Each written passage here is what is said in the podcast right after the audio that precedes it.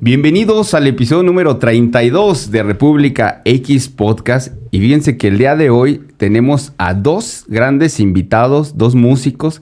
Ya saben que aquí en este podcast hablamos de política y cosas peores, pero eh, vaya, desde el tema político que abarca pues, todos los asuntos del pueblo, y uno de ellos pues es la cultura, el arte la música y todas esas cosas. Y el día de hoy nos acompaña Rodrigo Zapata y Roberto Alvarado. Bienvenidos a República X y gracias por aceptar esta invitación de estar aquí. Es un honor para nosotros. No, muchas gracias, muchas gracias mi tigre. Es un gustazo estar por aquí. Vamos a estar platicando eh, bastantes temas muy interesantes. Así es. Rodrigo, ¿cómo te sientes? Espectacular. Sí. Sí, gracias por la, invitación. Es, es tu México es tu que tu segundo país es o mi, es mi segunda patria. Tu segunda patria. Sí, sí, sí. Sí, porque te he este visto que has, has venido varias veces a México. Desde el 2006. De hecho, éramos medio vecinos antes. oh, órale. Sí, sí. 2006. 2000, sí, 2006. El Festival Revueltas 2006 fue la primera vez que, que salí del país. La primera vez que me subo un avión, ¿viste? Y en México. Y, y por la música por la música. Me invitaron al, festival y ahí eh, venía por dos meses. No, un mes. Un mes venía. Me quedé un año y medio, casi dos. Después volví, volví otro año más y bueno, pasa algo acá en México. No sé, ¿será que tomás agua de México, de Durango y te quedás? sí, o comes una gordita y te quedás, ¿viste? Hay algo, hay un, hechizo medio raro. Una, gordita de, comida, ¿verdad? Sí. Ah, ah, ok, sí, sí, sí, sí. bueno, mira Ángel, aquí nos acompaña Ángel fuera de cámaras, pero aquí un saludote al, buen Ángel. Pues bienvenidos. El día de hoy, eh, prácticamente, eh, la idea es platicar parte de su trayectoria, parte de lo que ustedes hacen, sobre todo porque el día 20 de diciembre tienen ustedes un evento en el auditorio de la universidad a las 8 pm. Entonces, están haciendo música propia, son músicos, son guitarristas y aparte están muy cabrones para la guitarra, o sea, no, vamos. Yo también toco la guitarra, pero no manchen, se pasen de lanza. Entonces va a haber un concierto. Eh, ¿Qué vamos a poder ver en este concierto? ¿Qué, los tintes, género, eh, ¿Qué influencias? Influencias, participaciones, ¿qué este vamos a poder ver? Dejando las sorpresas así como... No, por, ahí eh, yo lo, enmarco en el rock. Pero tenemos muchas, eh, muchas influencias, muchas, este, muchos colores que vienen por ahí de diversos estilos. digamos, esencialmente somos guitarristas y hemos, tenemos como ciertos parentescos de, en cuanto a influencias eh, de, guitarristas como Richie Blackmore o, Jimmy Page, o bueno, creo que todo el mundo les gusta eso, ¿no? Pero em, después, bueno, fuimos metiéndonos un poco más, explorando y, y, bueno, en la composición empiezan a explorar un montón de cosas, ¿no? También a mí me gusta mucho la música clásica y, por ahí mis composiciones tienen algún colorcito medio clásico en algunas cosas, como orquestal. Y, bueno, lo, tenemos el repertorio partido de la mitad, medio repertorio es, de Roberto, medio es mío, y hay una, mixtura de influencias eh, que van desde Jimi Hendrix hasta, qué sé yo, este, cosas vocales y, y, muy variado, muy variado está eso. Sí, hemos estado trabajando en nuestro repertorio, eh, obviamente cada quien por separado. Y desde hace un tiempo teníamos esta inquietud de hacer algo juntos, ¿no? Más o menos hace como un año que estaba Rodrigo todavía en Argentina y a mí eh, me tocó estar en Turquía. Y por ahí empezamos con eh, em, los mensajes, siempre, siempre nos hemos procurado bastante, siempre nos saludamos aunque estemos en, en diferente lugar. Entonces por ahí surgió la idea de, hacer algo, ¿no? Entonces, eh, en lo que cuadramos la fecha de cuándo vienes y eso, ahí fuimos eh, aterrizando poco a poco las ideas y se dio esta fecha. Se dio esta fecha. Y bueno, ahí empezamos a ver todo, empezamos a ver el repertorio. Ahí vimos que estaría bien que fuera la mitad de canciones de Rodrigo y la mitad mía. Entonces ahí estuvimos como en ese proceso, ¿no? Eh, ya después vienen cosas como ver lo del lugar, ver los músicos que nos van a acompañar y poco a poco fuimos como, como armando este, este concierto. Oye, eso está muy cabrón, ¿no? Porque, por decir, eh, como que de repente el guitarrista es como, como que trabaja solo, ¿no? Muchas veces. Y entonces, ver a dos guitarristas, cabrones, juntos, ¿cómo, cómo logran eso, no? O sea, este... hay como que de repente mucho celo en... bueno, yo creo en, los guitarristas, ¿no? Sobre todo, como que... Yo, creo que, que quizás hemos dejado de ser guitarristas, ¿no? Por ahí. Ok, sí. es como... Eh, no, no, qué sé yo. Eso, yo creo que es una etapa, un momento, que por ahí alguna... A mí no me ha tocado quizás de... Yo siempre fui de... De si veo a alguien que está tocando, yo de admirar, ¿viste? Como, uy, mira esto, qué bueno. Y de... Este, digo, por ahí me dicen, no, pero si a vos te sale o lo puedes... Y capaz que... No sé, no, no, no. Siempre me gusta como ver el toque que tiene el otro diferente que puedo aprender. Y, y eso, eso está, está bueno. Yo, yo, creo que ayuda mucho que tenemos eh, ya alguna experiencia produciendo. Entonces, eh, cuando tú produces tu propia canción, pues tú tienes también la idea de los demás instrumentos y empiezas a respetar los espacios de los demás porque dices, esta parte yo, yo la veo con el bajo enfrente, ¿no? Como muy, muy protagónico. Y aquí este, me toca a mí. O, entonces entiendes estos roles de, de cuándo estás tú, eh, digamos, con una función protagonista y cuándo tienes que hacerte para atrás. Y, eso es una, una madurez eh, pues bastante chida que, que, vas aprendiendo con el tiempo, ¿no? No, Entonces acá, acá en el ensayo no hemos tenido ningún problema de, de guerra de volumen. Sí, es, que, es que eso iba, ¿no? O sea, de repente así como que, inclusive en una banda normal, ¿no? O sea, que tiene un solo guitarrista, siempre le sube así a madre, y está arriba de todo, ¿no? A lo mejor me ha pasado también, ¿no? o sea, digo, este... No, me ha, me ha pasado a mí de, de, de, shows donde estamos tocando con guitarristas y también al máximo. Y, pero sí, eso pasa ahí. Oigan, y, en el tema del fútbol que se acaba de terminar, ah, la madre, Argentina, así, a ver, ¿cómo, primero, a ver, eh, pues como, mexicanos, chingados, nos sacaron, ¿no? Perdimos. Y luego, ¿quién nos sacó? Argentina. Oh, sí. a ver. No, pero ok. A ver. Este. Pues anda, muy contento, Rodrigo. Sí. No, está bien, está bien. Se lo merecen. Es que no sé si los mexicanos, no sé cuándo podamos acceder, en qué momento, a, ganar un mundial. Entonces, no, sé cómo se sienta, güey, eso. no, no sé. yo, no soy fanático. Ok. Y me, me, da como un orgullito así. Sí, sí, normal. Sí. Pero lo disfruto el, partido, el último, lo disfruté como buen juego. O sea, disfruté los goles de Francia también. Fue como, qué bueno, qué buen partido, qué buen juego. El, el, penal no me gustó, el primero no me gustó, me parece que estuvo mal, mal marcado. Eh, pero bueno, Qué bueno, qué bueno que ganamos. Eh, a ver, el mexicano dice, y la, creencia de, que estaba vendido el, partido, bueno, el, la copa. Puede ser. Eso. puede, ser, puede ser, porque al final Yo no soy futbolero, ¿eh? yo solo así como... A, final de cuentas es una empresa privada, la FIFA, y hacen lo que quieren. Lo que quieren. Lo que quieren. Bueno, el partido de México, de México, el último, también estuvo muy extraño.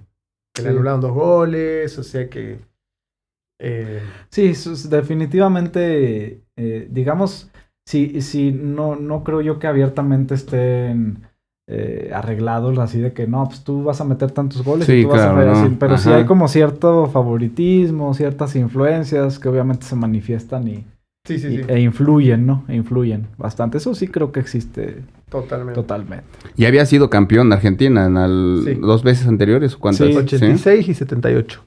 86 en México con el Diego. Con el Diego. Con el Diego. y... Si fuera con la, con el, eh, si tuviera el bar, no hubiera existido la mano de Dios. Claro, totalmente. No manches. no sabemos porque ahora ni con el bar les, quitaron bueno, el Bueno, sí, eso sí. Eh, digamos que cabeza, eh, eh, digamos que en el mismo escenario de que si estaba planeada la mano de Dios también, pues no se pues, hubiera visto así de claro, no, Exacto.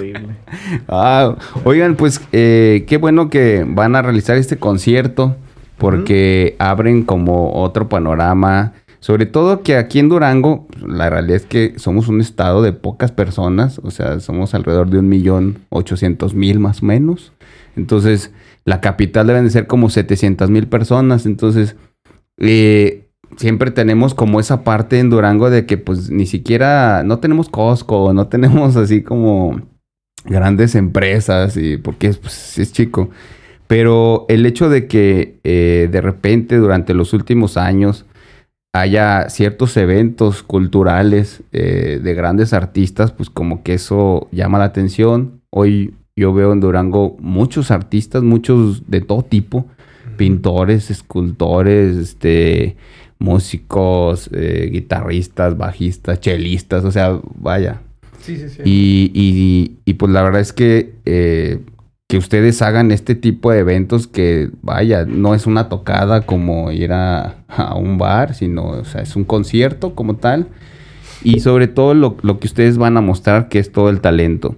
Este, han viajado a, otras partes, entiendo, a otras partes del mundo. Por decir, Roberto, has, comenta, ha estado en Turquía. ¿Cómo, ¿cómo fue eso, mi Robert? Eh, ¿Por qué Turquía y por qué así muy breve como para entrar y luego ya que nos cuente Rodrigo cómo, cómo ha sido su experiencia.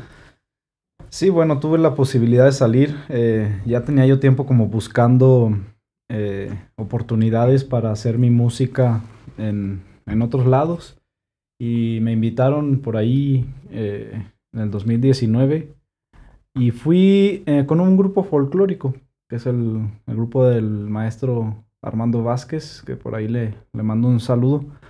Y él me dio la oportunidad de, de, viajar, ¿no? Y yo tenía esta idea como de, buscar mis, mis propias eh, oportunidades, mis propios escenarios. y fíjate, pasó algo muy curioso. A veces pensamos que, que aquí en Durango no pasa nada, ¿no? Y bueno, claro que hay muchas cosas que hacer y muchas cosas en las que trabajar pero yo me di cuenta que el problema cultural o la crisis cultural es a nivel mundial, porque también me encontré con, públicos cerrados, con pocos espacios y cosas así. Entonces, de todas maneras, yo creo que estés en donde estés, siempre eh, el músico vive en una lucha constante por darse a conocer y por, hacer su música y por crecer y todo esto, ¿no? Entonces, eh, por allá sí, sí, eh, me tocaron bastantes buenos eventos, pero también malos, como todo, ¿no? Eh, entonces es una buena experiencia y es mucho, mucho crecimiento, tanto personal como, como en, lo, en lo profesional.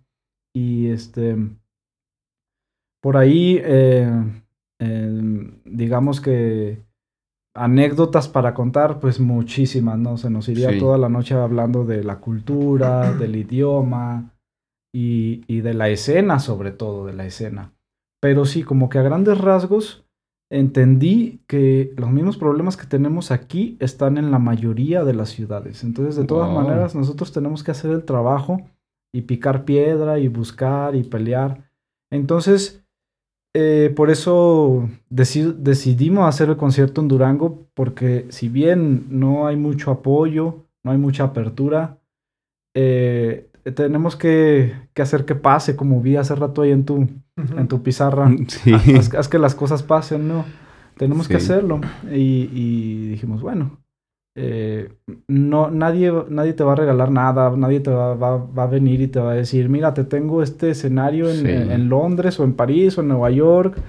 Eh, no, tienes que buscarlas, tienes que buscarlas. Y por eso estamos, este, ahora con este eventito y en general en toda la, en toda la, carrera, porque pues ahora eh, componemos, editamos, grabamos, hacemos todo, ¿no?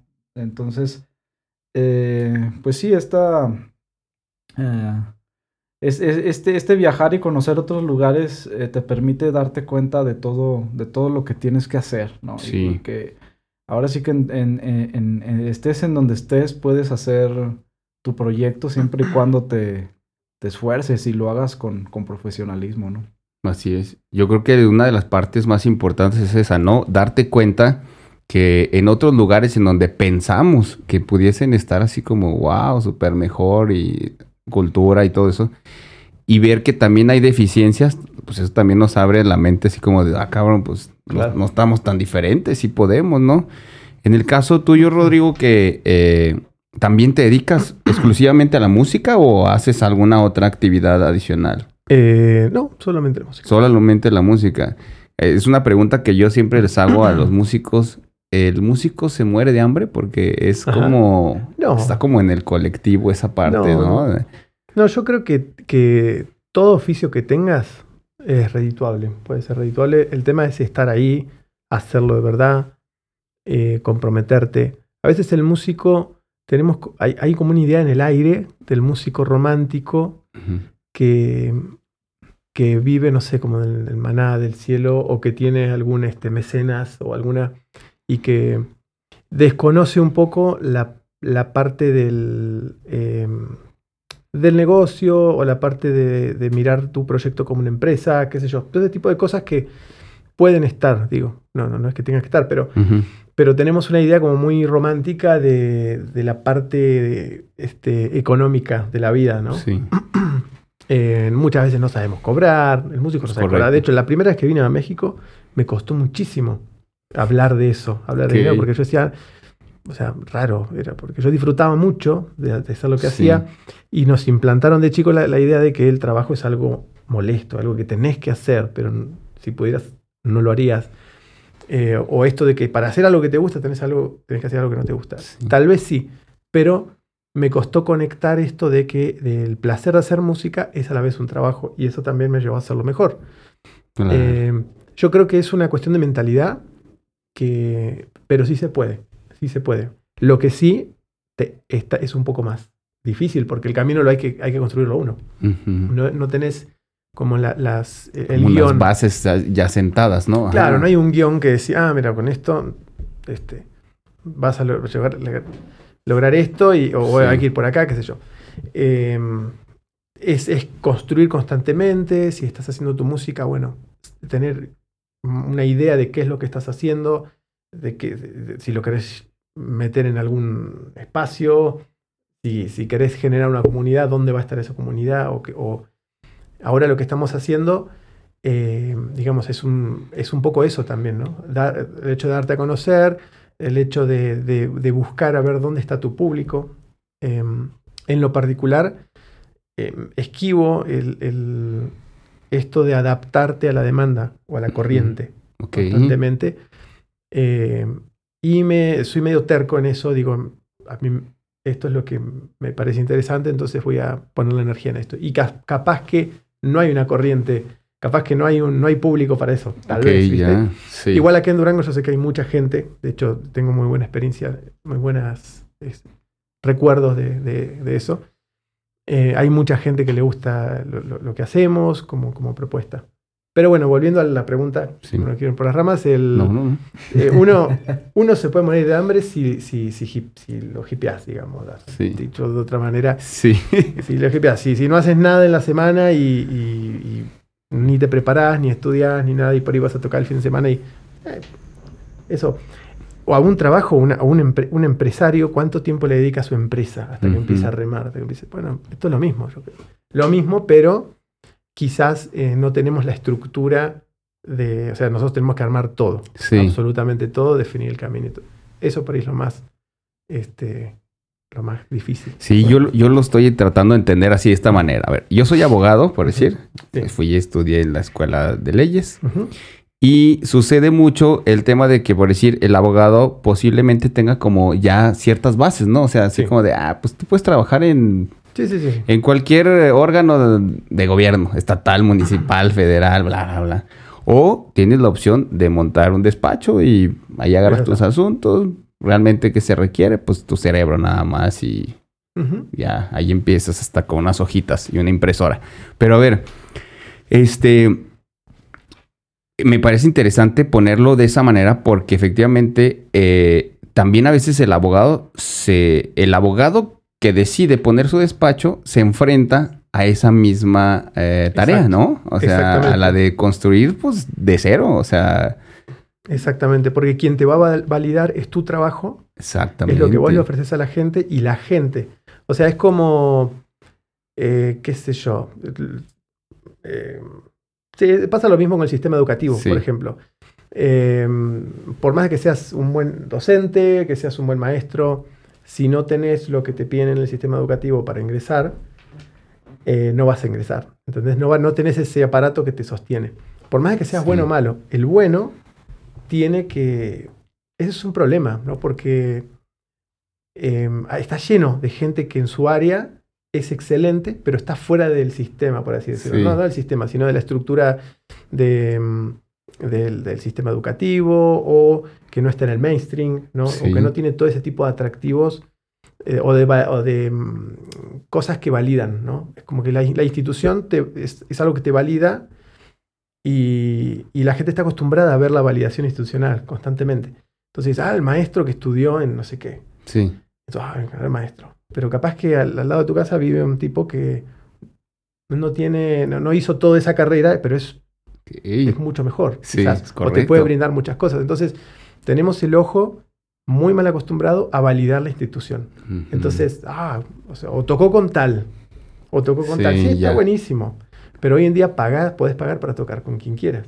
O sea, me ha tocado a mí de, ah, este, vamos a tocar con, no sé, Rata Blanca. Y el productor te pide tanto dinero para tocar, por ejemplo, oh. ¿no? O sea, no, no es el ejemplo de Rata Blanca. Sí, no, no. Pero digo. Así, eh, en exclusiva. no. no. pero me ha pasado eso que digo, ah, es súper este, normal eso que pase. Sí. Pero este, hoy en día no. Eh, digamos, te, podés acceder a diferentes espacios sin ser buenos, ¿no? Por otras cosas. Entonces ahí se empieza a, distorsionar todo, ¿no? Me parece. Aquí es cuando yo meto el tema y siempre les digo, aquí es cuando se habla de política, porque dice mucha gente así como, oye, ¿y por qué de repente hablas de cultura, arte, o música u otras cosas? Bueno, si se fijan, eh, hay una comparación muy grande eh, porque cuando ustedes desarrollan su actividad, con lo primero que se topan es con los sistemas con cualquier tipo de sistema, el sistema educativo, el sistema gubernamental, ¿no? Por decir, ¿quién los apoyó para este, este evento? Nadie. O sea, la gente, el sistema De, buena gente, de amigos. no, o sea. Este, tenemos algunas personas en medios, pero que voluntariamente dijeron, te ayudamos y nos, nos hicieron, bueno, nos ayudaron bastante en muchas cosas. Bien. E, eso siempre aparece. Pero hay gente que vibra con el proyecto, que se entera que vamos a tocar. Me han llegado mensajes este, me enteré que vas a tocar, venía a mi programa, o, y ah, capaz sin, sin, avisarle. Y esa vibra, esa, los buenos amigos, bueno, acá el maestro Ángel estuvo, está siempre ahí ayudándonos también. Eh, eso es el verdadero apoyo que tenemos. No, no, claro. La pregunta iba encaminada a eso, ¿no? A ver, este, ¿qué sistema gubernamental, o sea, los, los apoya? Y ahí es donde pues, hay una gran deficiencia. Y el asunto que me estoy dando cuenta con lo que mencionas es que no es la deficiencia solamente en México, sino posiblemente sea una deficiencia en Latinoamérica, ¿no? O sea, si lo vemos así, ¿no? O, no, o no se siente en el mundo, güey. En todos lados. En todos lados. El Ministerio de. Los, Ministerios de Cultura, bueno, allá o acá, en todos lados. Es política, es economía, esos son como sus regentes, ¿no? Las taquillas, las tendencias. Entonces, cuando hablamos de una propuesta eh, artística, hay que, hay que va por otro lado, yo creo. Este, no, no, y tiene que ver con arriesgarse. Y ningún político se va a arriesgar. o sea, van a, ningún director de cultura se va a arriesgar a, impulsar una cosa que le parece que tiene que pueda llegar a tener un poco de más sustancia. Malamente. Sí, malamente. Malamente, porque digo. Claro, y, se rigen por las taquillas, todo, bueno. Em, entonces, cuando dicen, uy, ¿por qué no hay apoyo? Y es como pedirle pedas al, al olmo, ¿no? Eh, digo, debería haber apoyo, debería pensar no, claro, ¿no? claro, claro, que sí. Esa es la función del sistema, ¿no? De, las, de los organismos. Para eso existen. O sea, existe el, del, el organismo del campo. Ah, pues para ver las necesidades del campo. Existe el organismo en, en educación para ver las deficiencias y resolver el tema de la educación. Y igual está en, la, en el arte y la cultura, ¿no? Claro. Pero pues pasa lo mismo, yo creo, aquí en China ahora sí oh, aplica. Sí. En. Y, en todos los rubros. si me hablas y en todos los rubros, sí. Si me hablas de deporte, yo creo que es la misma, ¿no? Si hablas, no sé, de ciencia y tecnología, también te vas a encontrar los mismos problemas, ¿no? Y es, es digamos que, eh, las deficiencias del sistema, ¿no? Sí. y nosotros tenemos que aprender a a seguir adelante con o sin apoyo.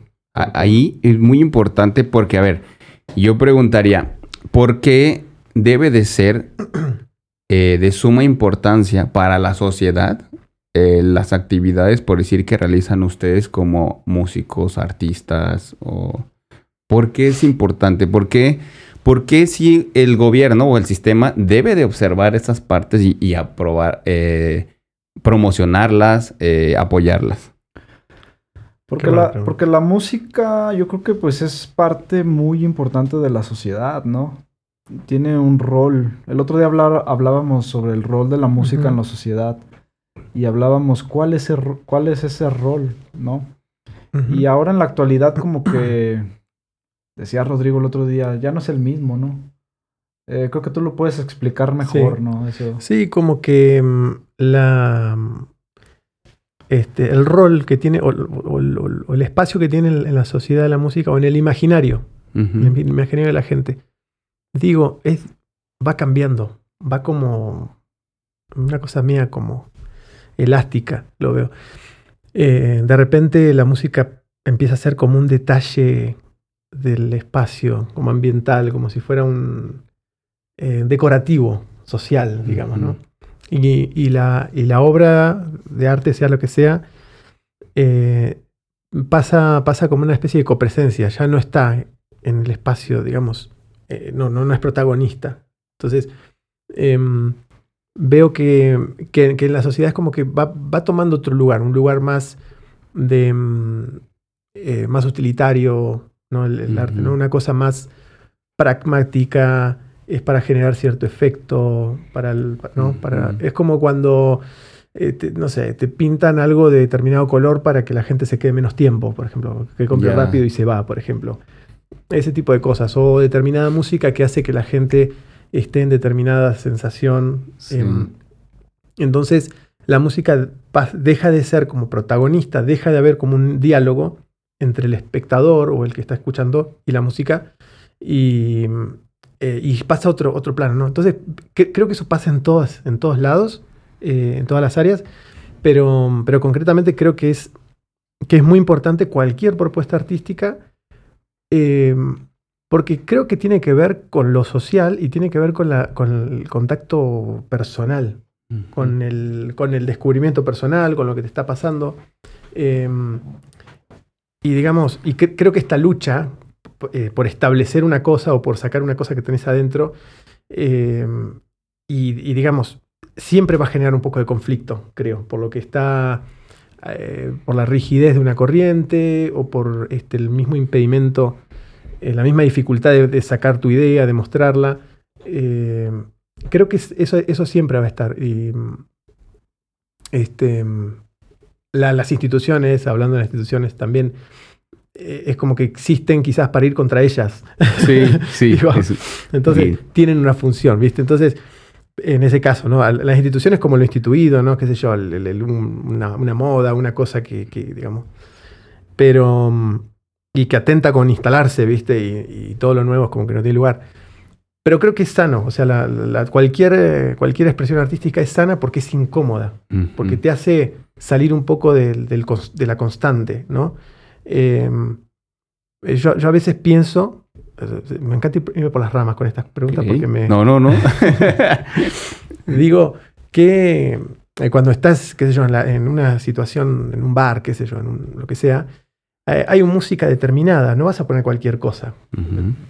o sea, porque vas a generar un... vas a generar algo, quizás, quizás un nivel de identificación fuerte con la gente, una versión, se van a ir. Siempre, cada lugar tiene su, su musiquita y nada va a irrumpir contra eso. Y, creo que hay que incomodar un poco en ese sentido, como...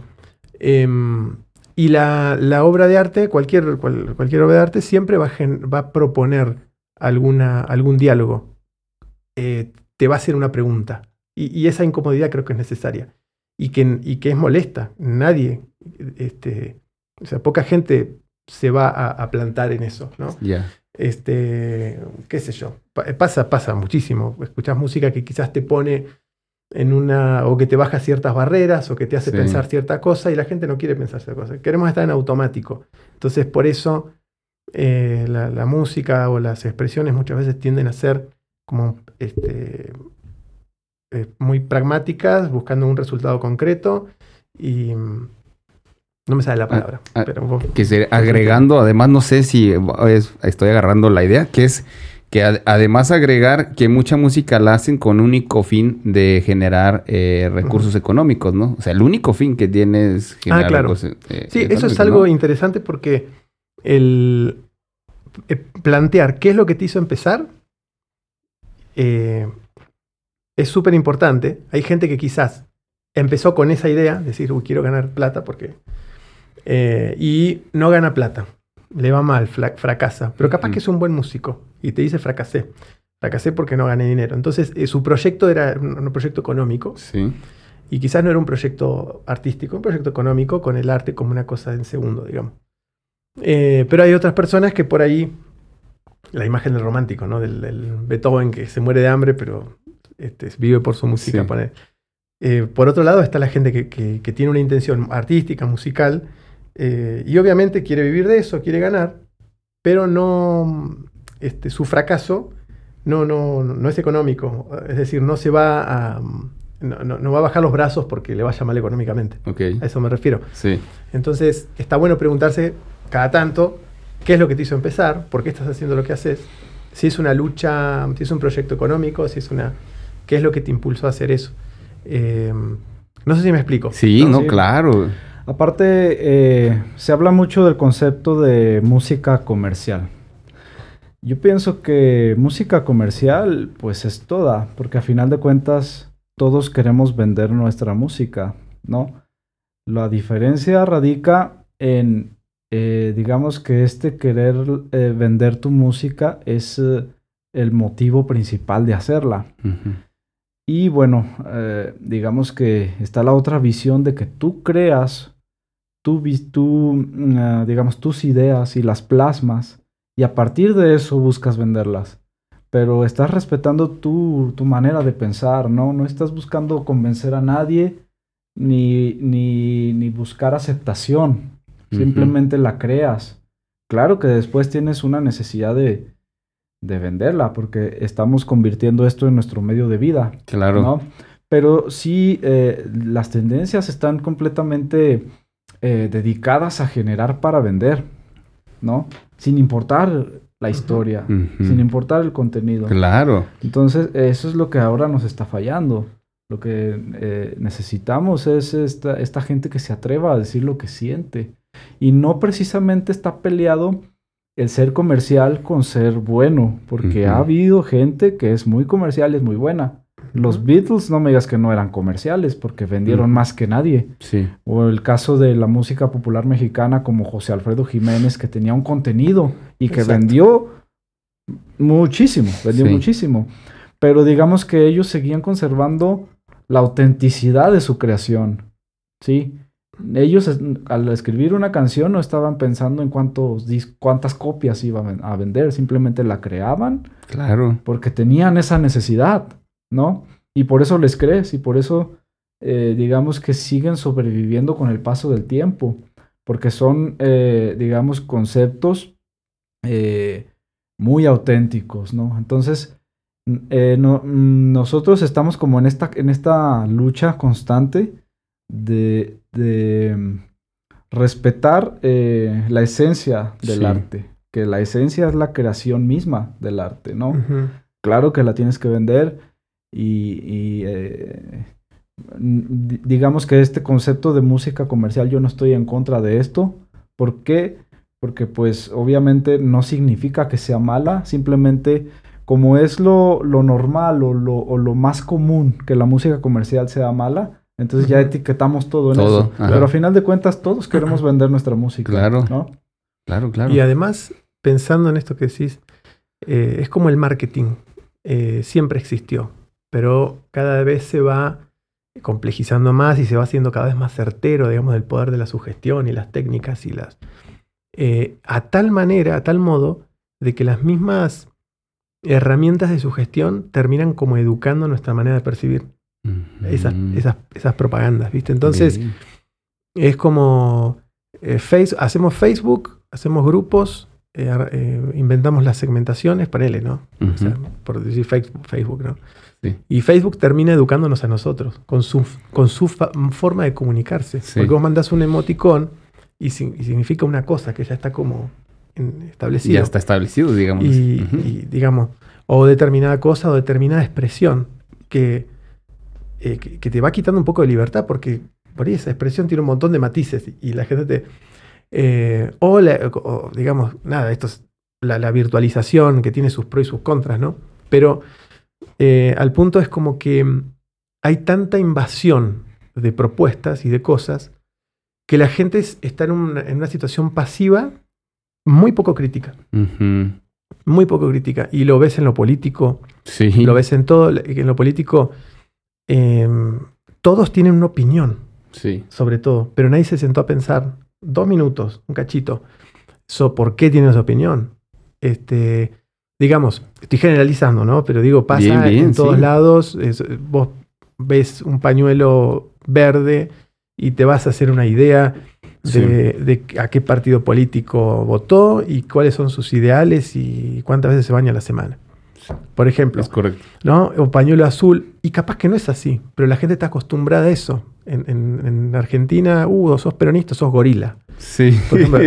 entonces, ¿y qué es ser gorila? ¿Qué es ser y, y, lo peor de todo es que eh, chicos de la primaria, del secundario, empiezan a, a pensar en eso, en esa segmentación tan chata. Y, em, digamos, el hecho de no reflexionar hace que no te termines preguntando qué, qué música me gusta. O sea, yo escucho lo que está en el aire y repito, papá. O voy para allá porque siempre voy para allá. Y nunca se me ocurrió ir por el otro lado porque... Entonces, em, el otro día hablaba con un amigo y me decía que tiene un chiquitito que escucha rock progresivo. Ah, pero él, él lo empezó a le dice, ¿te gusta esta música? Sí, me encanta. ¿Y por qué te gusta? Me empezó a preguntar, ¿qué diferencia hay entre esta música y esta? Y le pone por ahí, no sé, reggaetón, por ahí cosas. Entonces, como para que él se haga preguntas por qué le gusta lo que... No solamente porque el papá se lo dio. Exacto. Entonces, em, entonces el, tema es, generar un criterio, ¿no? Y porque lo peor es que la gente defiende muchas veces, o sea, yo estoy pensando en lo político, ¿no? Pero defiende cosas que no, que no sabe que no tienen idea y este, eso es muy peligroso. No, Súper peligroso. Es como este, la rebelión de las masas. Estaba leyendo de Ortega Gasset y habla de esas cosas. Y, es un libro de hace 200 años, pero súper actual. Digo, y cada vez pasa más todo este fenómeno del, digamos, de, los grupos, eh, de, de, las colectividades, digamos, el pensamiento es. Pero se, se refleja muchísimo en la música, se refleja muchísimo. Eh, y el hecho de que falte la pregunta de qué música me gusta, qué me gustaría hacer, por qué me gustaría hacer, es molesta y es incómoda. Pero es como estamos tan acostumbrados a consumir respuestas, a consumir síntesis de otros. Claro. desde los objetos, decimos, que yo estoy en una mesa que yo no hice, o sea, no tengo ni idea de cómo llegó esta mesa acá.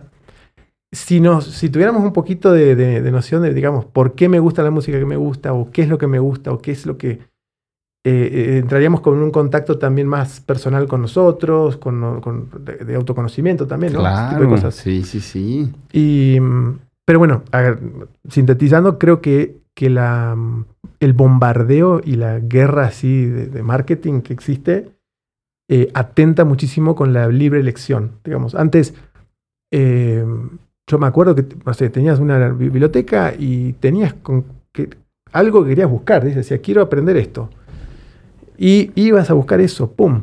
Ahora vas caminando y en el medio te, se te cruzaron 50 temas porque abriste el celular sin querer. ¿Viste?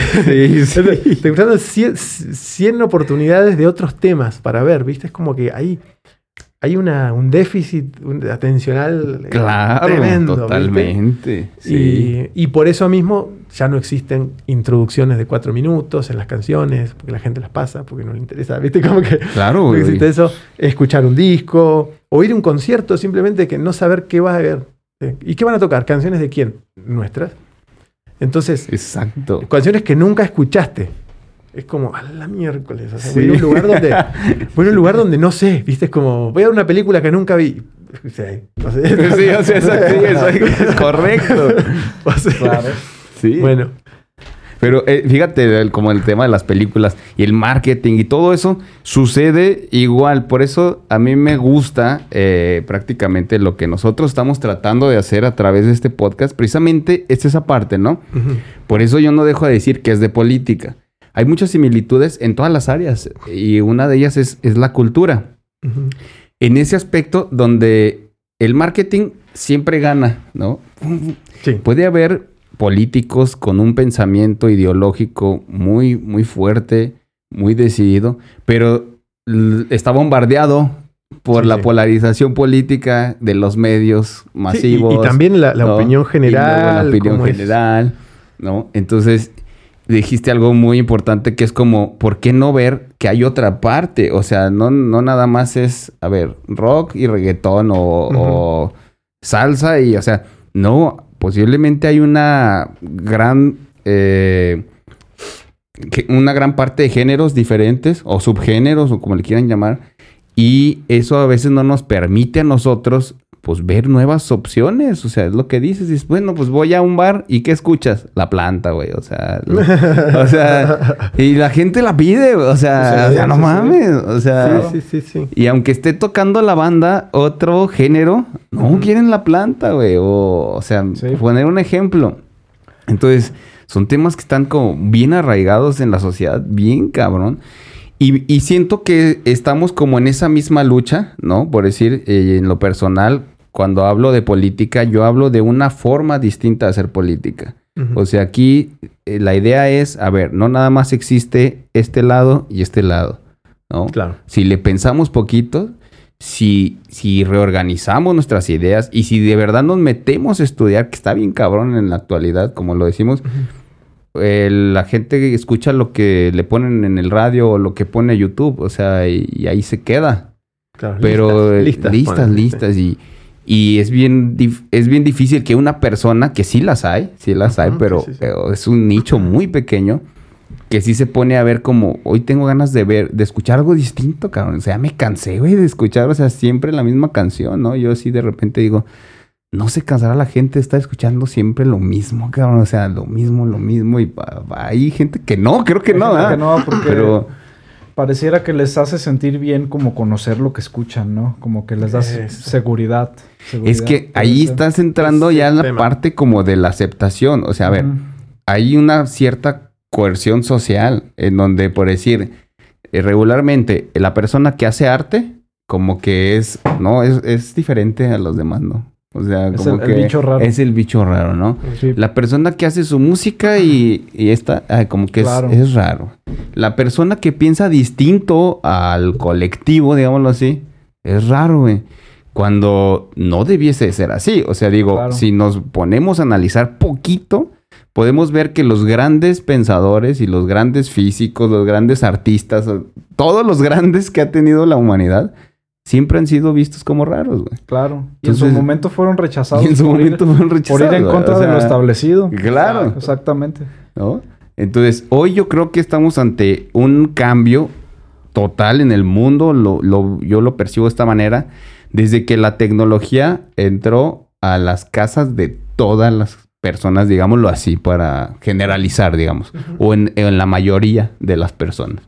Porque antes era la radio que eran las mismas estaciones que escuchaban en todos lados, la televisión, que eran los mismos programas televisivos, la misma noticia te la daban en todos lados. En todos lados. Entonces había como que nada más una línea muy fuerte y eso precisamente permitía que durante muchos años, hablo en el tema del sistema político, pues se enquistara un solo grupo en el poder por mucho tiempo. Exactamente. ¿No? Y yo creo que pudiese pasar lo mismo con la música. Exacto. ¿No? Que, que durante mucho tiempo se quedó ahí estancado en la misma música. y que hoy a lo mejor les permite el uso de, la tecnología a muchos artistas como ustedes hacer su propia música, inclusive ustedes solos a lo mejor, así como dicen, no, pues, sin ayuda, ¿no? Y ya hoy yo puedo acceder a lo mejor poco a poco, ir accediendo y tener yo un material musical, digamos, aceptable que puedas presentar. Aceptable en el aspecto técnico, no en el aspecto de ejecución, sino que antes para sacar una canción en la radio, pues, o sea, no mames, tenías que, no sé. Sí, sí, ah, porque estaba toda la gente en la radio. Así Hoy es. en día sacar en la radio por ahí no es difícil porque es un medio más. Es más. Exacto. Pero está muy, muy, cierto lo que decís, que, que tenemos una gran herramienta que es el Internet, que es la comunicación, años atrás no podríamos estar hablando acá con esta libertad, digamos, de, y que eh, está este espacio. Em, pero también va generando esto de que del sweep, digamos, de que la gente no le cuesta a veces decidir qué quiere, qué le gusta, qué, qué, podcast quiere escuchar, ¿viste? Sí. Entonces, eh, o la cantidad de información, si tenés que ser más criterioso para buscar, para poder discernir entre toda la información que hay en Internet, y también en, qué es lo que querés, en qué área querés profundizar, o qué es lo que te... Em, quizás el, antes cuando tenías 10 discos, sabías muy bien qué canción querías escuchar esos 10, pero hoy tenés 400 mil millones de música y no sabes qué querés escuchar. Claro. Entonces, ahí empieza a aparecer la necesidad de, uy, vamos a hacer algo. O sea, la obra ya no va a ser la obra en sí, sino va a ser cómo demonios voy a hacer para llegar a la gente.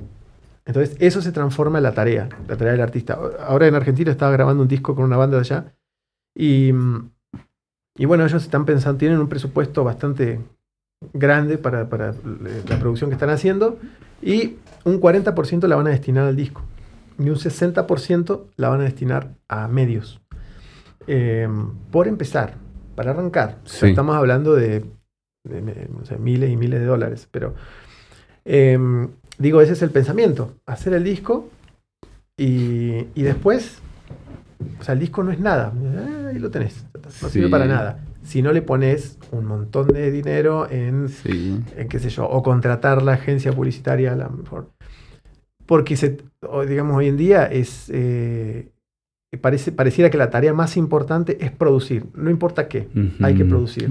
Hay que mantener despierta la audiencia. Si vos eh, pasan dos meses y no les mostraste una canción nueva, se, van con otro, se olvidan. Entonces, yo le digo a veces a la gente, te están menospreciando. Están menospreciando tu déficit, tu, tu, atención, tu poder de decisión. O sea, te olvidas muy rápido de lo que te gusta, te olvidas muy rápido de lo que, de lo que crees porque escuchaste otras opiniones. O sea, en, el marketing, para mí, termina menospreciando al, digo, que se, se, se, enojen conmigo lo, lo que es marketing. Digo, lo digo de manera poética. lo digo de, manera poética. Digo, em, o sea, las técnicas de persuasión eh, tienen, tienen un costado, o sea, te conocen, te están manipulando, te están de alguna manera. Eso existe en todos lados, hasta en el habla, hasta en la comunicación, lo que sea. Pero, mm, este, pero digamos, si, si te das cuenta que caíste en ese grupito de, de sugestión, sí. este, te están engañando, te están engañando. No, es que tienes toda la razón. Yo coincido así y, es como parte mucho de, mi ideología. O sea, yo todo lo que escucho por mis invitados hablan de sus temas, pero se cuenta que yo estoy así como, ah, ok, ya, ya. Y trato de hacer eh, esa conexión precisamente entre eh, lo que es los asuntos del pueblo, que es lo que a mí me interesa, ¿no? Así parece como una locura o parece como hasta un discurso trillado, pero que en la vía del hecho no lo hacen los políticos. O sea, lo dicen y lo dicen, pero no lo hacen, ¿no? Entonces, pero eh, el asunto es eh, cómo te absorbe de cierta manera ya un sistema, como puede ser la industria musical, ¿no? Que al final de cuentas a la industria musical lo que le interesa únicamente es generar recursos. Entonces, es cuando te agarran, sí, te ofrecen a lo mejor un contrato y tú dices, ah, ya le va a ir bien a mi música, no lo sé.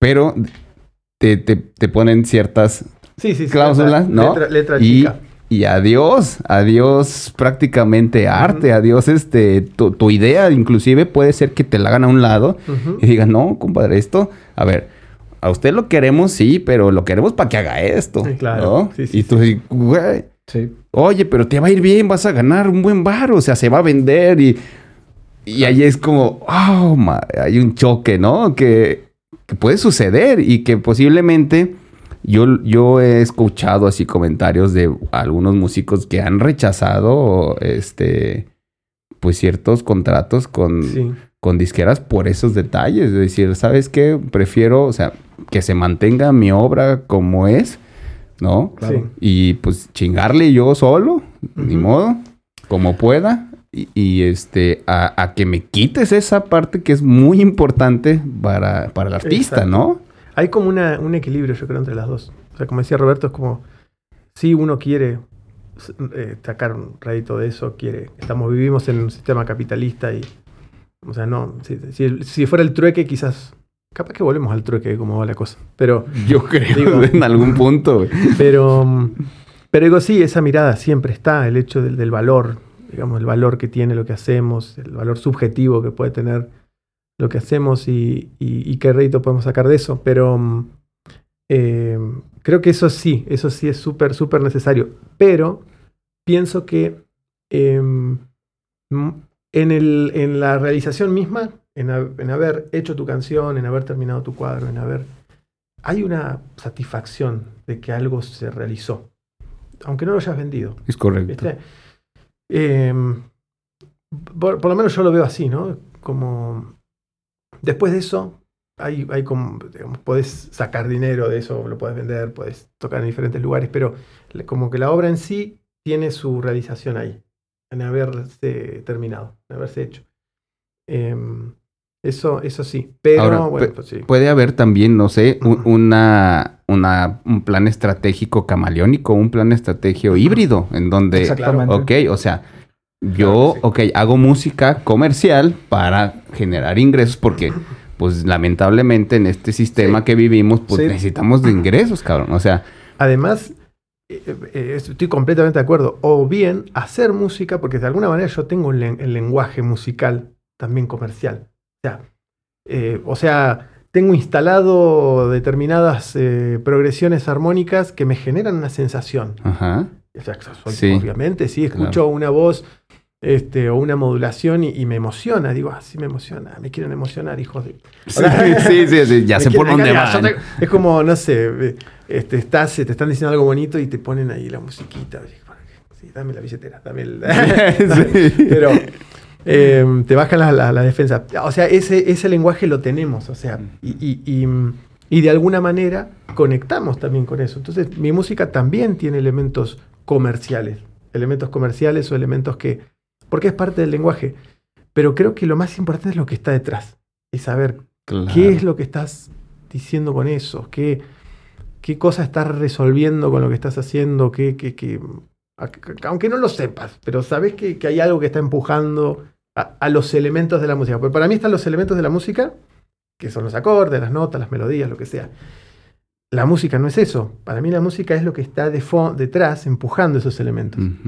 Entonces, eh, entonces esos elementos sí pueden ser elementos comerciales, puede ser, eh, puede estar autotune, si querés. Pueden haber muchas cosas. Puedes hacerla en do mayor, en un solo acorde y, sacar algo súper profundo, ¿no? De hecho, significativo, hay, ¿no? Hay mucha música así que, que decís, uh, esto es re comercial o esto tiene, pero tiene algo. Y te das cuenta, o sea, no sé si nos podríamos poner a juzgar a ver qué, qué está bien o qué está mal o qué como muy subjetivo eso, pero, pero sí te das cuenta cuando hay algo de, fondo, eh, por más de que sea comercial. Claro. El otro día hablábamos del caso de Morricone, ¿no? Cómo, mm. cómo lograba eh, atraparte con cosas relativamente sencillas, ¿no? Con ruiditos, que se, para ahí se quedaba media hora en el mismo acorde, ¿no? Pero lograba expresar algo, ¿no? Eh, ¿Te acuerdas que decía que qué impresionante que que un italiano vino a enseñarnos cómo es el viejo este, ¿no? Un tipo que en su vida había estado en el, viejo este y hace la música para el bueno, el malo y el feo. Y, y esa película sin esa música no es, nada, no es nada. O sea, eh, ahí Morricone tuvo un, papel muy, muy, muy importante para reflejar el mensaje de la película a través de la música y a través de, de sonidos, ¿no? Entonces tú escuchas el puro tamborcito y ya te fuiste. Entonces es, es, es, eh, es lo mismo, o sea, eh, se supone eh, que es comercial. En su momento fue una uno de los éxitos más grandes de Hollywood, ¿no? Y se convirtió en un clásico. Entonces, por supuesto que es comercial. Pero hay un contenido y no es que esté haciendo el acorde súper complejo o tenga como que eh, no sé, el, violinista súper virtuoso. No, no, no, no, no. Es lo que quiere decir. El mensaje que está ahí implícito, ¿no? Entonces, eso es lo verdaderamente importante. Y eh, eh, eso que hablabas tú de, los métodos híbridos es precisamente la búsqueda en la que estamos, ¿no? Lo que decíamos hace rato, no, no hay un camino establecido, tienes que ir tú viendo cuánto cedes, cuánto respetas tu trabajo, claro. hasta dónde vas a, digamos, a, utilizar las herramientas que tienes, ¿no?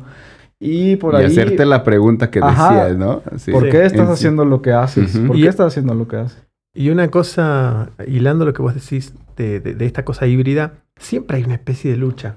Siempre, ¿no? De, ah, esto, que es lo comercial o no lo comercial. O... En, la, en la composición también existe esa lucha, porque primero tenés la idea o tenés una sensación que la tenés que formalizar.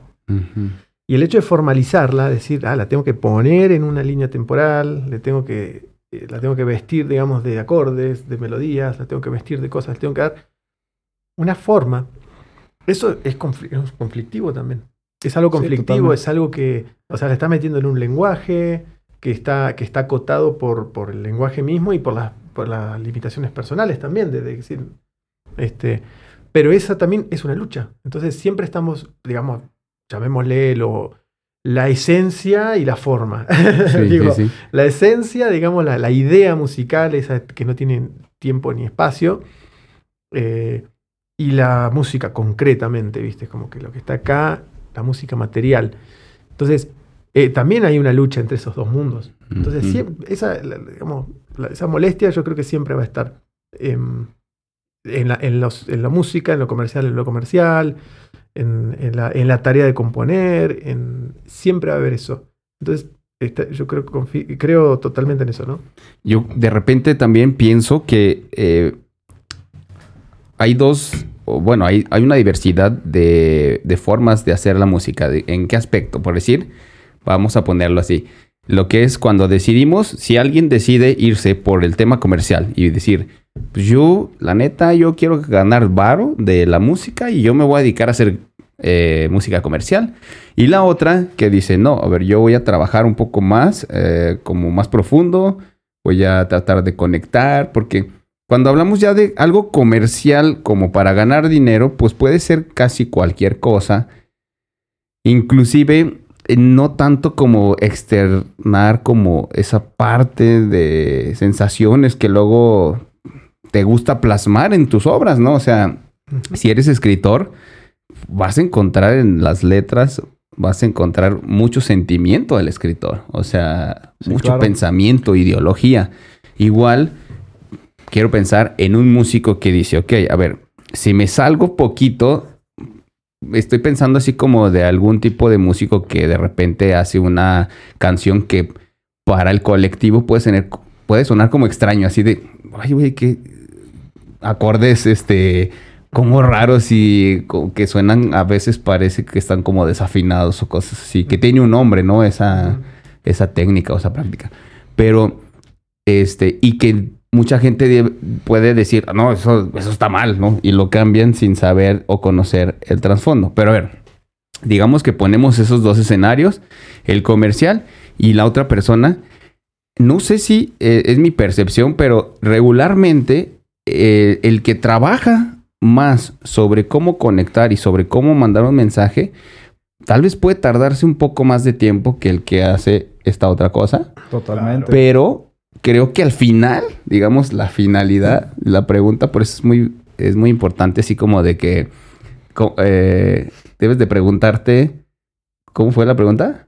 Eh, ¿Por, qué, haces lo que haces? Ajá, ¿por qué haces lo que haces, no? Sí, bueno, o sea, no hay, no hay nada... Y, ah. y llegar, por decir, a lo mejor a que te tardes, te puedes tardar, pero que puedas ver cristalizada realmente eh, tu obra como, como tú la, tenías eh, eh materialmente.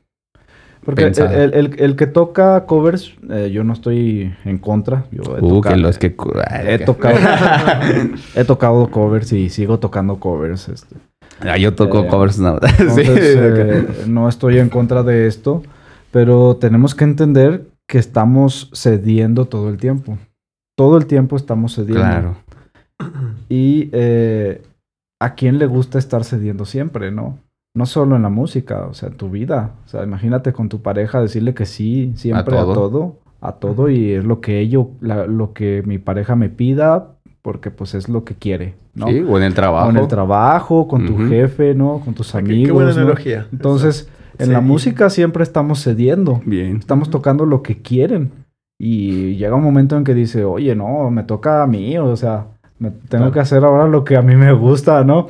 Y entonces esto es, esto es eh, digamos que em, la razón por la que te sales de lo establecido, porque digamos, eh, no te gusta ceder porque también tienes ideas, también tienes tu propia opinión, tienes tu propia visión y, y, tienes la necesidad de decirlo. Y ahí empieza la, creación, ¿no? Hoy dijiste algo, una palabra muy importante, me gusta. Exacto. O sea, eh, desde ahí yo creo que ya también eh, partes de otra cosa, porque es, es tú, es tu gusto, es como, no sé si llegas a un restaurante y pues tienes una carta, ¿no? Por eso hay un menú de diferentes cosas porque eh, a la gente no le gusta así como que siempre, siempre, o sea, a los tres yo creo nos gusta, tenemos similitudes o podemos pensar de manera similar, claro, pero, no, no, no, no totalmente. No, totalmente. de hecho, los dos están con los barrilitos. es correcto. Yo soy el disidente. Sí, es correcto. Te tocó ser aquí el rebelde. El rebelde. Entonces, Pasa igual. Y voy a persistir, ¿eh? Y voy a persistir. Muy bien, muy y pasa igual en la política. Igualito. Todo. Yo, el mensaje que trato de mandar es ese. A ver, primero, que la política no se vea como, como se ve actualmente, como nada más los temas del gobierno, los temas del presidente, los temas del gobernador, los temas de regidores, diputados, senadores. No, no, no, no, no. A ver, la política son muchos temas y precisamente si no se dice, por eso están ahí olvidados. O sea, hablamos hace rato de cultura, puta madre, pues. ¿No? O sea, se gastan el dinero, hay presupuesto, ¿no? O sea, el asunto es que hay dinero, hay presupuesto y no digo que lo ejerzan mal, no, no estoy diciendo, pero digo, se ejercen en otras cosas en donde a lo mejor eh, si nos pusiéramos a revisarlo, vamos a decir, ah, no mames, o sea, ¿cuánto presupuesto están dejando para eh, proyectos nuevos realmente, no? Exacto. O sea... Es que sí, falta, falta, falta gente creativa en eso, gente que imagine otras cosas. Y no... Eh, igual hay un sistema también, como muy ejercitado, en el cual el artista eh, mm, va a solicitar ciertas cosas que es necesario, está bien, les va a solicitar un apoyo, pero no es un apoyo de, digamos, de, ah, necesito moralmente me pongo, ¿viste?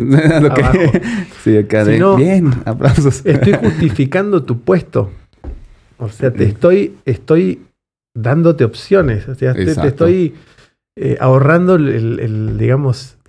Estoy resolviendo tu estoy resolviendo. O sea, cuando te pregunten, che, ¿qué ideas tenés? Acordate. Es correcto. estamos dando la posibilidad eh, de, realizar el trabajo, ¿no? Claro. exactamente. Entonces, en ese, en ese lugar eh, es como que estamos en la misma empresa, pienso, debería ser así, ideal, ¿no? Para mí las instituciones deberían ser así, como que no deberían terminar en ellas mismas, sino deberían como este, sumar a otras voluntades que vayan a la misma. Porque supuestamente tienen una dirección, ¿no? Digo, las instituciones como un... Exactamente. Yo me acuerdo las escuelas en las que he estado, se me, daba por buscar el estatuto de la escuela, Para ver cuál era su, su misión ¿Viste? Su visión, ¿viste? Que siempre les encanta poner flores. No, que nuestra misión es sí.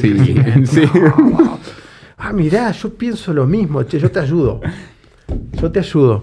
Y no, porque las instituciones siempre se encierran en sí mismas. Están como, es, es un negocio, un negocio bonito, pero donde que nada se alimenta, todo es una retroalimentación así, y nadie sabe para dónde va. Eso es lo que, lo que veo en las instituciones educativas, en todos lados. En general.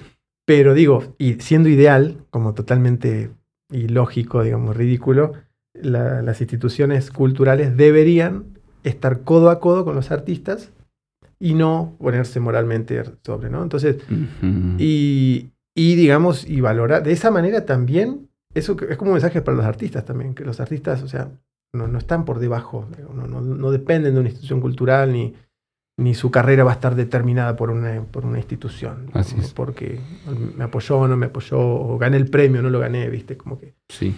Eh, ni privadas tampoco. No, no, no, no, Totalmente, sí, sí. Todo lo que sea institución, sí, sí. Pero, pero particularmente al, Estado le, le, tengo mi cosa. no, no, claro, no. no, no. sí. sí, cambiamos de tema. De tema. yo, yo, yo feliz así de. Sí. Ah, vamos a ver. Sí, claro, no. Pues yo, estoy haciendo. A ver, es que pónganse a hacer algo, cabrones. Así de. Sí, pues. Es que es la, es la verdad. Es, la verdad. es más, prefiero que sean privadas, como dijiste. Sí. Porque eso exigiría a los músicos a generar un producto cada vez mejor, o a los artistas, eh, y sin, o sea, y que la gente decida. O sea, es como, eh, se, acabaría la corrupción, de hecho.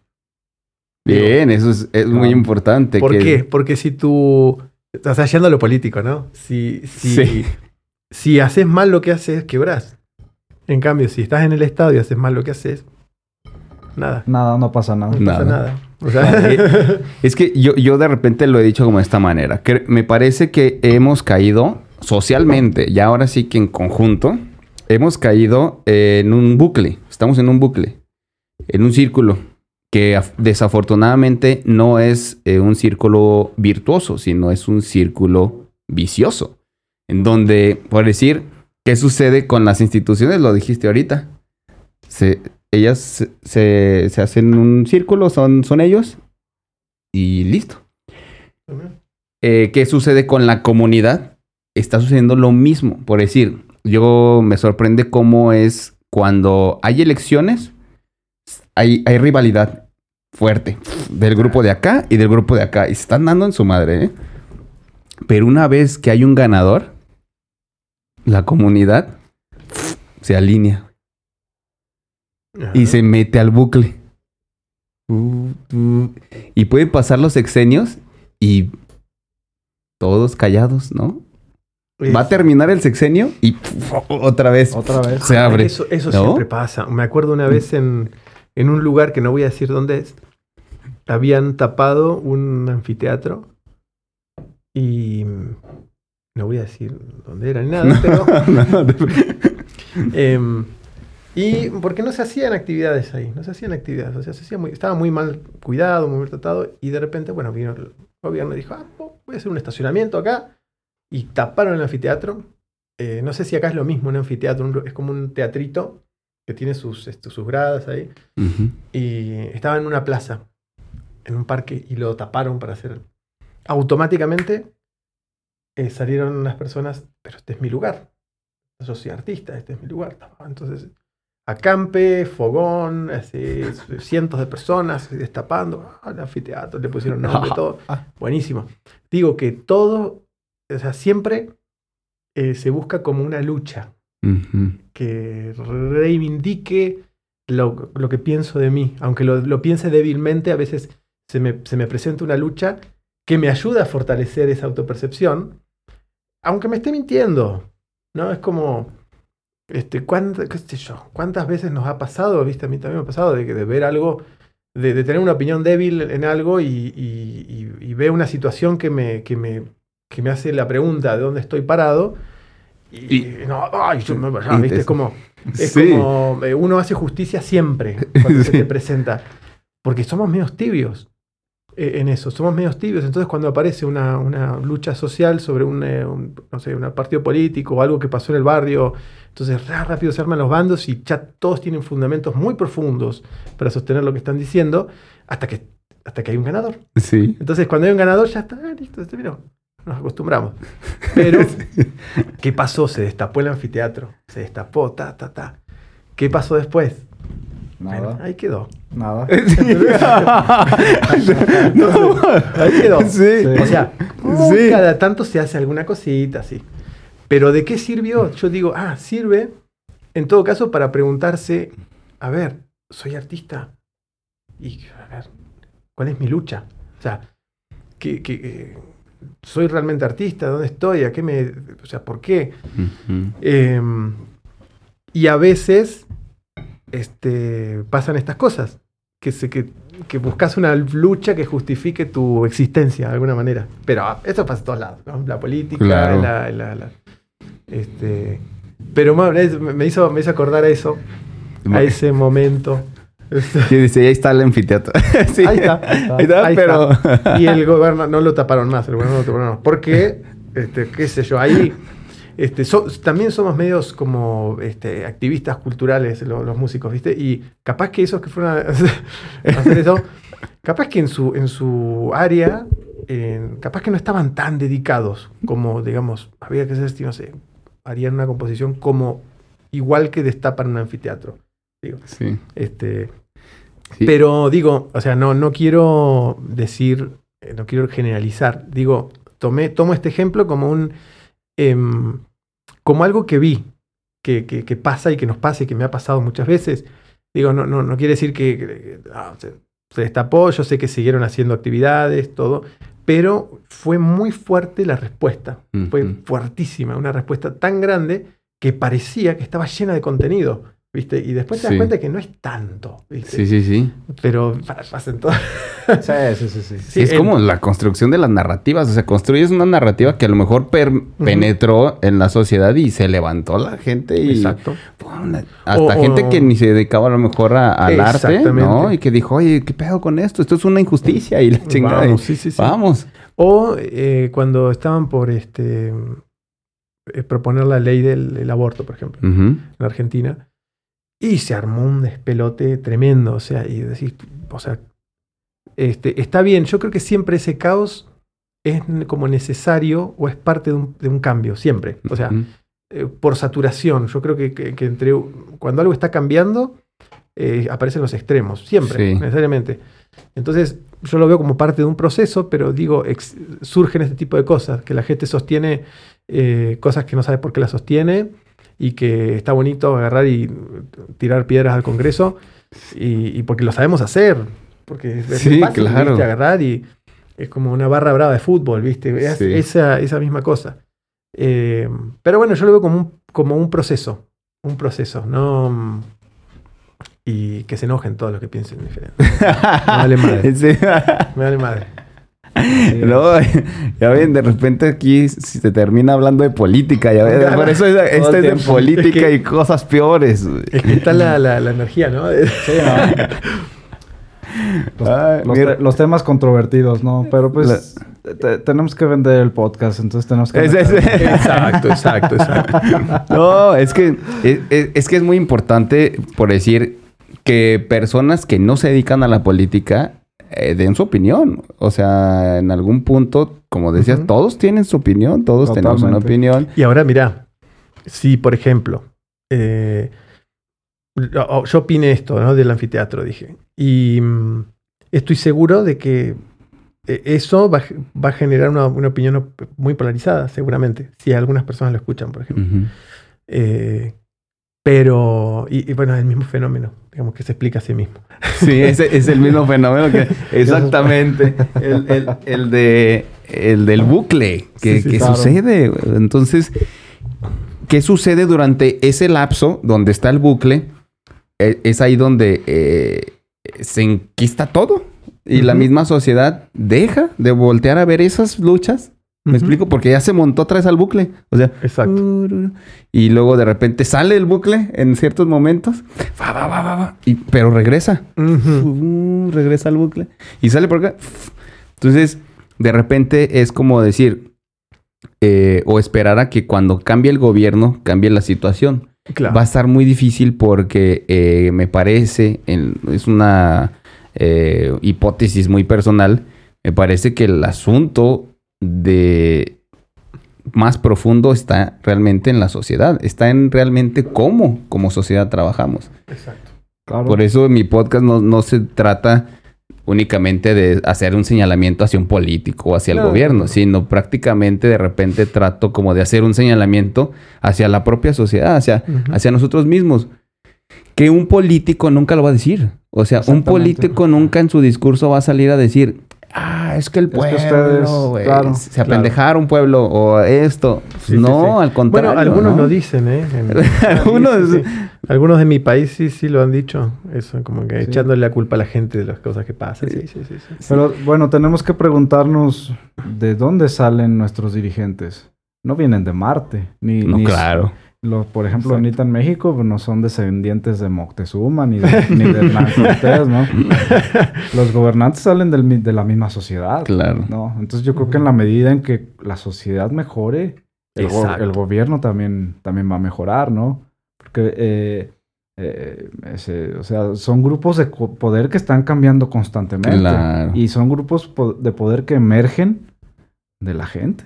Claro. ¿no? Y es bien sencillo, mira, si el propio sistema, eh, por eso hablo de un círculo vicioso. Al gobierno, estas deficiencias que hablamos en cultura, en, en educación, al gobierno no le conviene que el pueblo esté informado, que el pueblo sea culto.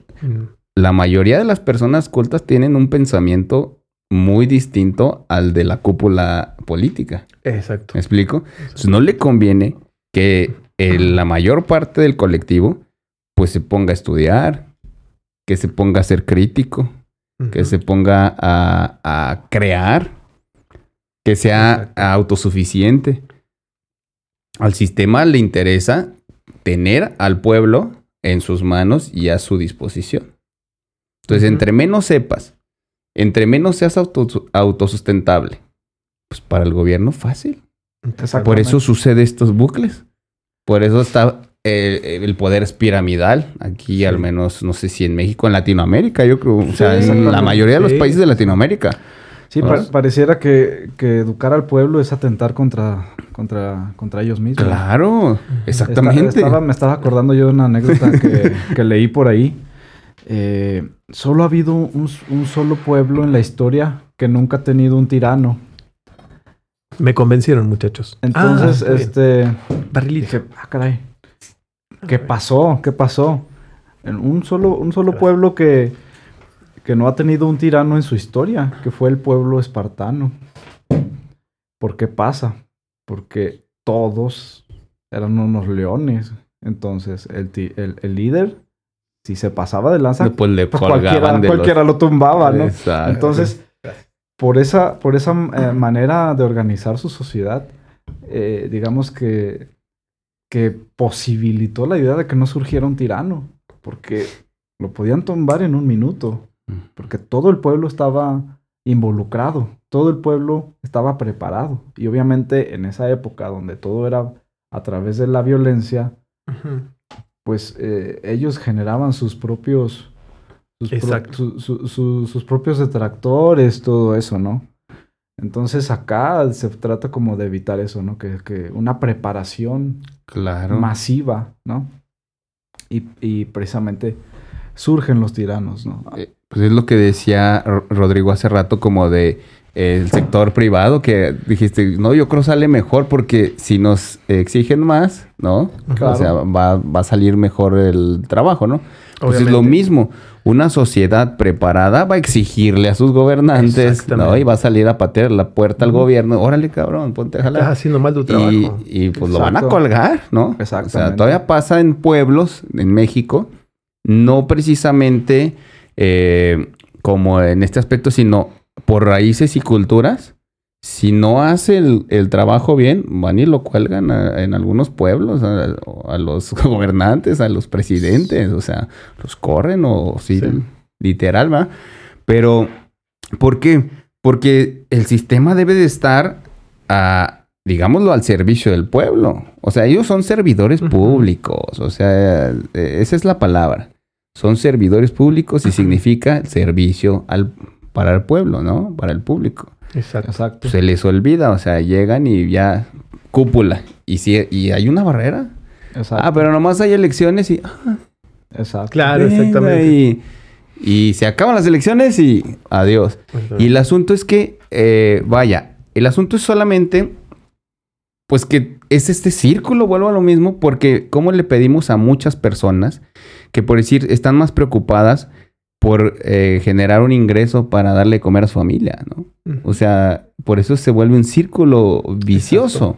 Sí, sí, y un, sistema que funciona y como una maquinita que funciona súper, perfectamente aceitada, eh, donde, nada, donde la, gente tiene su lugar, donde la información es determinada información, donde el control, eh, o sea, está todo, es perfecto, es maravilloso funciona perfecto, digamos, pero, está mal. Eh, no, claro. pero está mal hecho. exactamente. Eh, y bueno, como, como decía Roberto, es atentar contra esa cúpula el tema del conocimiento, de la información, de la crítica, de, de este, nada, La cultura. De la, cultura. Eh, sí, creo que en Latinoamérica estamos en un en una, en una situación así, en general, de, de mucho populismo, Estado gigante, este, pero bueno, no sé. es que venimos, hay que, hay que decir, venimos de una etapa eh, precisamente y, le atribuyo yo mucho dentro del pequeño análisis que puedo hacer, es el, el avance tecnológico. A ver, antes estaban dominados todos los medios. El mensaje era, bueno, el chupacabras eh, existió. No sé si allá en Argentina sucedió algo así o... ¿Cómo, ¿Cómo, fue la cosa? ¿Cómo era? Eh, aquí el chupacabras, eh, se supone que el gobierno inventó al chupacabras en una época de crisis muy, muy álgida, ¿no? Entonces, para, para distraer, lo hacen como cajas chinas, le llaman, o cortinas de humo para que el pueblo se distraiga de la crisis, de la devaluación del peso, fue por ahí más o menos. O de cualquier tema. De cualquier, tema contra que mataron a no sé quién. El, Mundial de 78 en Argentina, en plena dictadura militar, este tipo de cosas.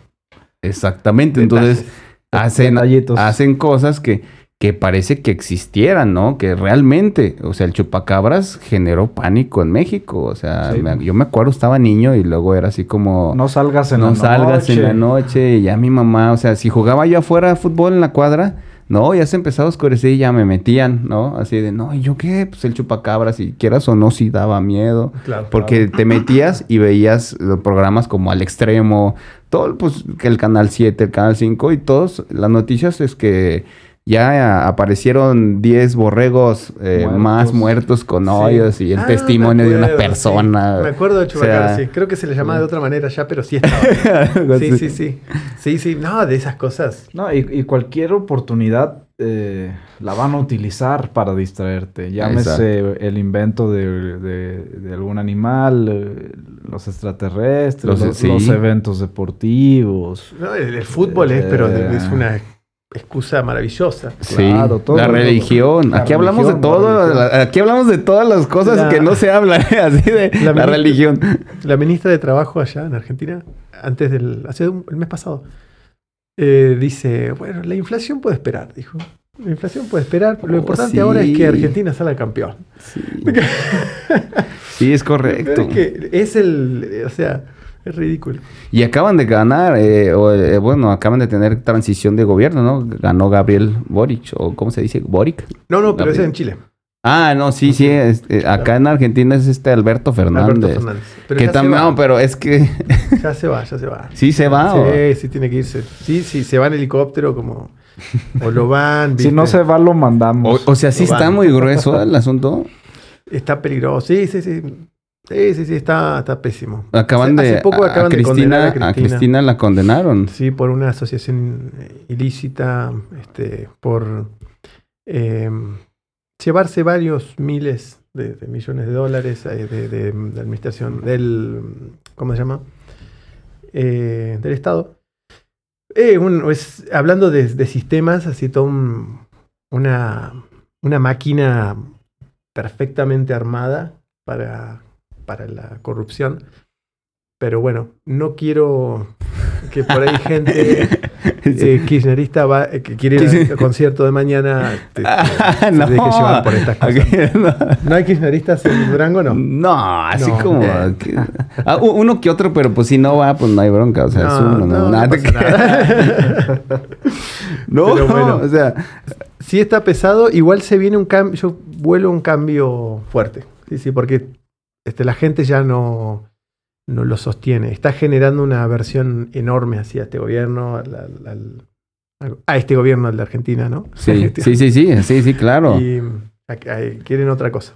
Estaba revisando también hoy que eh, sí ganó Argentina, ¿no? El mundial, pero el peso argentino eh, volvió a caer. O sea, no, no, no tiene repunte. O sea, oh, o sea, sí está crítica la situación. Pero bueno, al exterior, hacia acá, pues nuestro presidente alaba mucho a Alberto Fernández. sí, son, son se, le mandan cartas de amor y todo el rollo. O sea, no, no, pues sí, hay, hay cartas, cartas de, literal, así, de hermano, te quiero mucho. O sea, son de amor, o sea, no estoy inventando.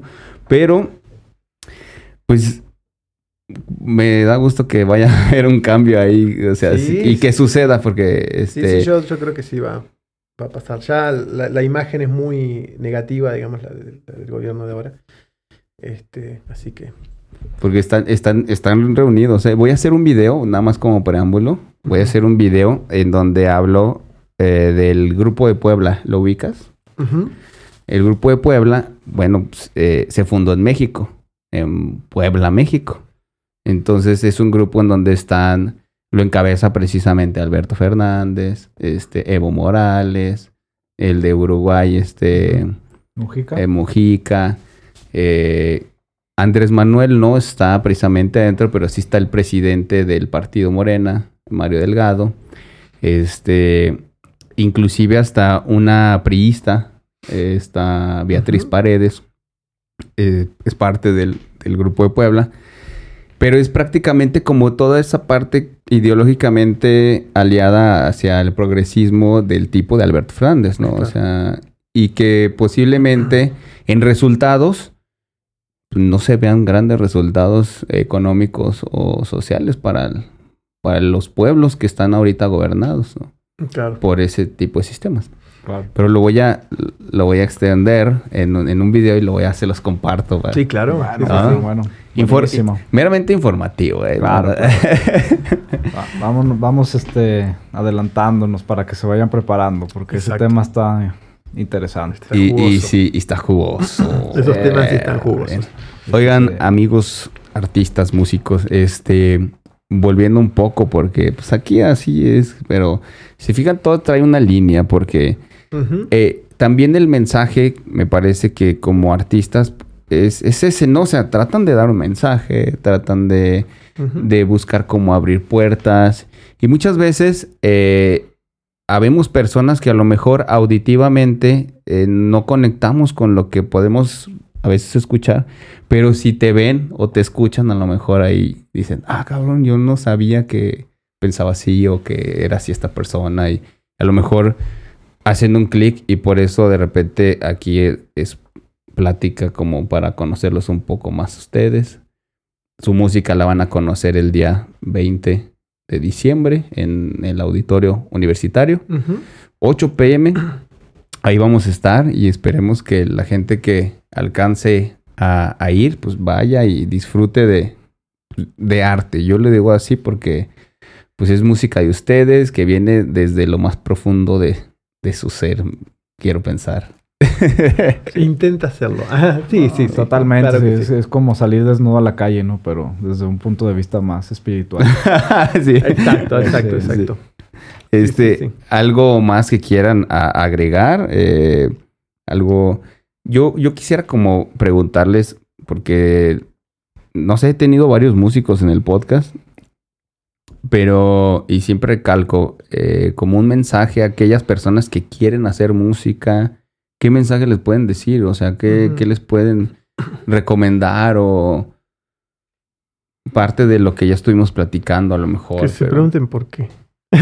¿Por qué quieren No, pero muchas veces empezás sin saber lo que estás haciendo. yo empecé porque me gustaba cómo sonaba, nada más. Y después me di cuenta de que empezaba a hacerlo porque tenía un conflicto con eso, musical, algo que resolver, que tiene que ver conmigo también. Entonces, de alguna manera yo creo que todos padecemos lo que hacemos. Entonces, padecemos lo que hacemos y lo resolvemos en esa dirección, en lo que estamos haciendo. Hay gente que, no sé, que tiene un montón de condiciones musicales y no hace música, no le gusta. Es como que tiene ese tema resuelto. No lo hacen. Yo digo, no, yo tengo que resolver algo con esto. Entonces, eh, pero la gente que quiere empezar a tocar o que quiere, este, yo les diría que, que jueguen, que hagan cosas, que, que traten de, de decir lo que piensan, de traten de escribir al que escriba, este, que profundicen en, en, un instrumento.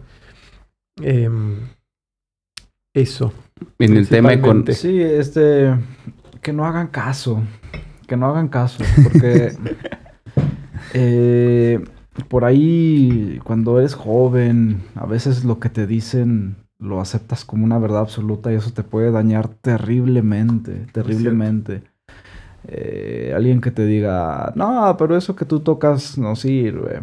Y, y si tú no estás preparado para procesar esa información, te va, te va a dar en la torre, te va a tumbar, ¿no? Joven, dedíquese a otra cosa. Sí, no, no, no. no manches. O por ahí de los mitos, ¿no? De que no, este, eso nomás pasa en las ciudades grandes. Este, no, aquí hay medios para hacerlo, ¿no? Entonces siempre uno tiene que buscar la manera de, de hacerlo, de realizarlo.